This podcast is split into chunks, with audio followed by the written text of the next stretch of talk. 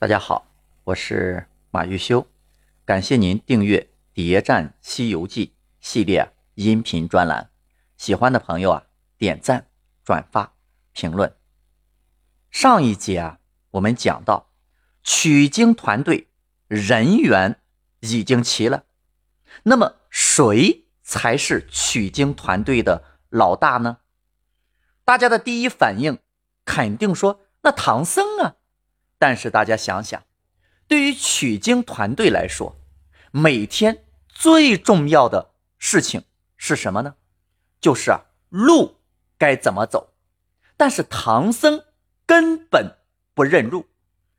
观音菩萨假借乌巢禅师之口，明确告诉唐僧，西行之路怎么走，得问孙悟空。但是，作为天蓬元帅的猪八戒，难道不知道怎么去灵山吗？为什么不问猪八戒，呃，反而非得要问孙悟空呢？那让猪八戒和孙悟空一起研究一条风险最小、速度最快的路，不是更好吗？大家看，乌巢禅师是怎么安排猪八戒的？说。叫野猪挑担子，什么意思啊？言外之意就是猪八戒，你就好好的挑担子，没事儿少说话。现在清楚了，取经之路该怎么走，是由孙悟空决定的。孙悟空给唐僧领了一条什么样的路呢？沿途妖怪横行，灾难连连。把唐僧的这小心脏都吓得扑腾扑腾的。那么唐僧乃至于整个的取经团队，完全是被孙悟空牵着鼻子走。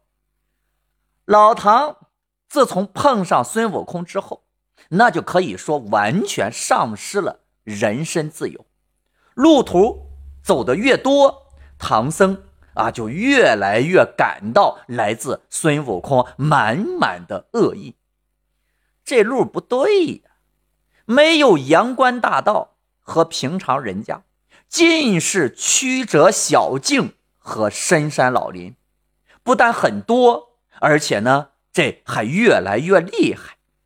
这就完美的解释了取经初期唐僧为什么怀疑孙悟空的。能力了，唐僧慢慢发现了一个非常残酷的真相：孙悟空是故意引他走了这么一条危险重重的路，所以他找理由把孙悟空赶走啊，也就显得非常的合情合理了。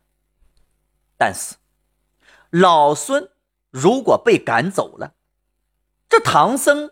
不认路啊，那么他就需要一个认路的帮手。那么这个帮手就是啊，猪八戒。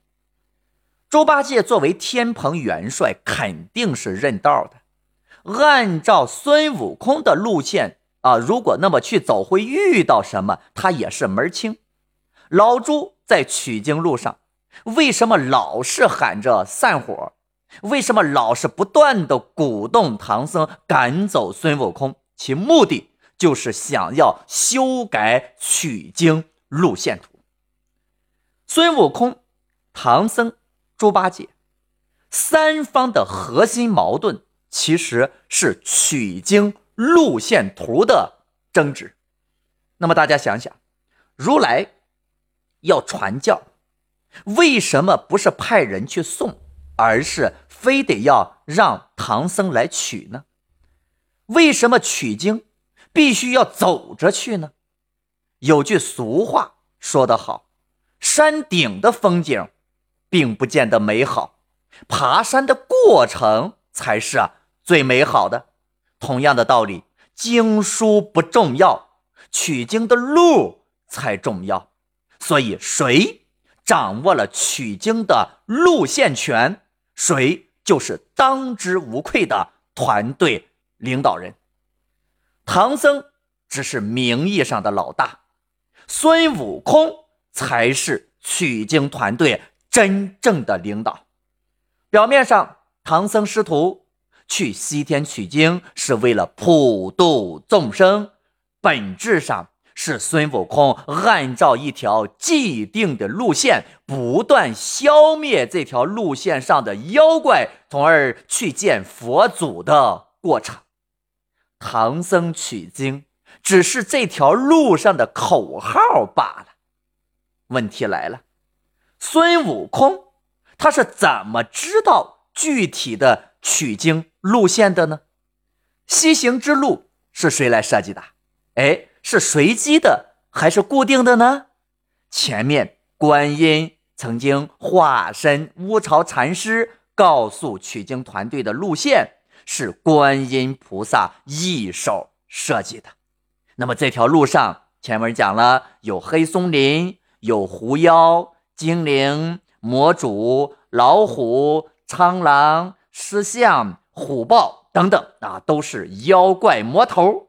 道路艰涩难行，而观音不是让他们躲着走，而是要让他们冲着这些妖怪去，目的就是啊要去消灭他们。但是取经之路就完全是按照观音设计的这条路线走的吗？哎，并不是，有些妖怪就没有出现在。这条既定的路线上，比如取经团队啊，就把观音自己家的金鱼精给收拾了，这完全不符合观音的利益。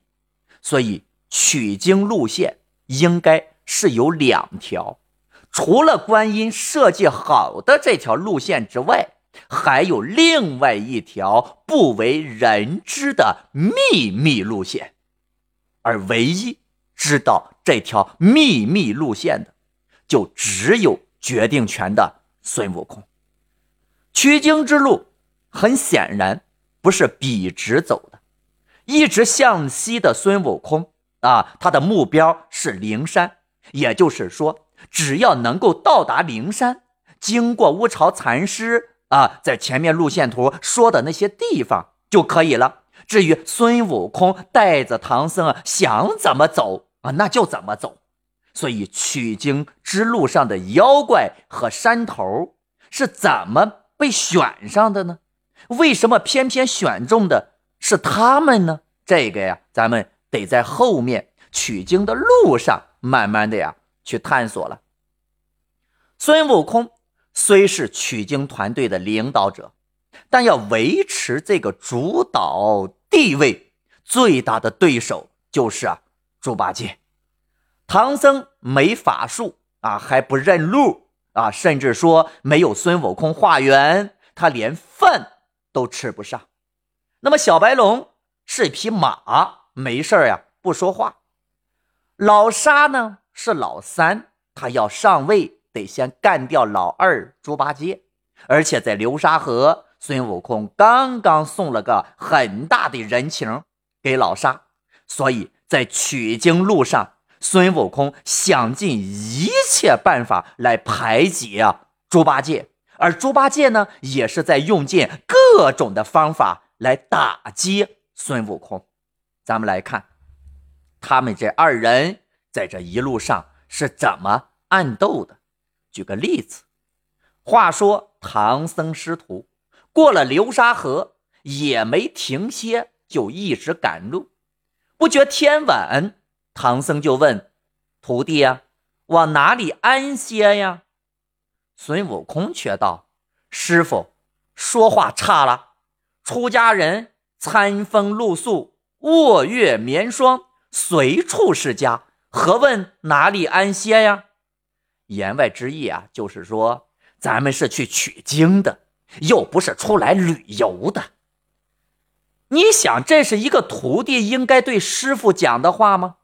无形当中，他是把他师傅唐僧给训了一顿呢。猪八戒只好出来圆场，说：“猴哥，你只知道你走路轻省，哪里管别人累赘？自过了流沙河，这一向是爬山过岭，我身挑重担，老大难熬也。”西是寻个人家，一则化些茶饭，二则呢养养精神才是道理哦。老朱这话说的合情合理，没啥毛病吧？没有。但是孙悟空是怎么回答他的呢？说呆子，你这般言语是有抱怨之心呀？还想像在高老庄一样以懒不求福的自由自在？恐不能也。既是秉正沙门，须是要吃心受苦才做得徒弟呀。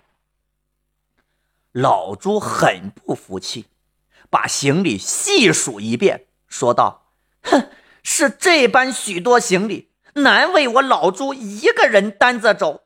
偏偏你是师傅的徒弟啊，就该拿我做长工。”猪八戒说的很在理呀，同样都是当徒弟，为什么就老朱我一个人吃苦受累呢？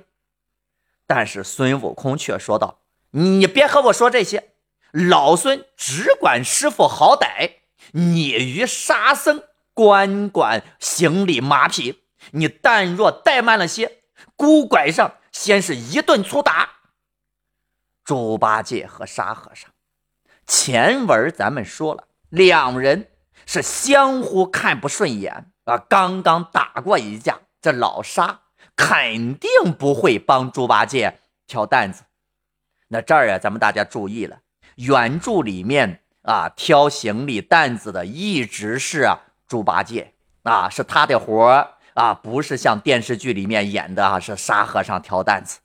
好，咱们再来细细的品一下孙悟空说的这话，那什么意思呢？那意思就是没人挑担子，我就打你猪八戒。老孙明显就是在逼着老猪挑担子，这就是一个经典的。办公室政治斗争场景，团结老三，打击老二，其实就是猴子在给猪八戒穿小鞋。我们可怜的老猪同志也只好认命。猴哥，不要说打，打就是以力欺人。啊，我晓得你的性情高傲，你是肯定不肯挑啊。但师傅骑的那马那般高大肥盛，只驮那一个老和尚，这有点浪费了。叫他带几件那不也是兄弟之情？老朱都搬出兄弟之情说事儿了。一般情况下。如果一个人跟你谈感情的时候，也就基本上到了呃绝境，没有退路了。那孙悟空说道：“你你说他是马吗？我告诉你，他可不是凡马，他本是西海龙王傲润之子，唤名龙马三太子。只因纵火烧了殿上明珠，被他父告忤逆罪，身犯天条。多亏了观音菩萨救了他的性命。”他在那应酬见九等师傅，有幸得观音亲临，却将他退林去角，摘了项下明珠，才变得这匹马。愿驮师傅往西天拜佛求经。这个呀，都是个人的功果，你莫攀附也。哎呀，想来猪八戒的要求。其实也算得上是合理，但是呢，又被这孙悟空啊给否了。马都比你老猪重要，人家是菩萨亲临啊来加入取经团队的。你想，你老猪是怎么加入的呀？小白龙在旁边那听的是一清二楚啊，那心想：猴哥果然好兄弟，仗义。猪八戒自从加入取经团队以来，可以说是鞍前马后，任劳任怨。可是孙悟空是怎么对猪八戒的呢？说他好吃懒做。老猪那是真心的冤枉。你想，人家天天挑担子，每天那么累，再赶上十天半个月。都没有饭吃，那自然逮着吃的就得多吃点，不是？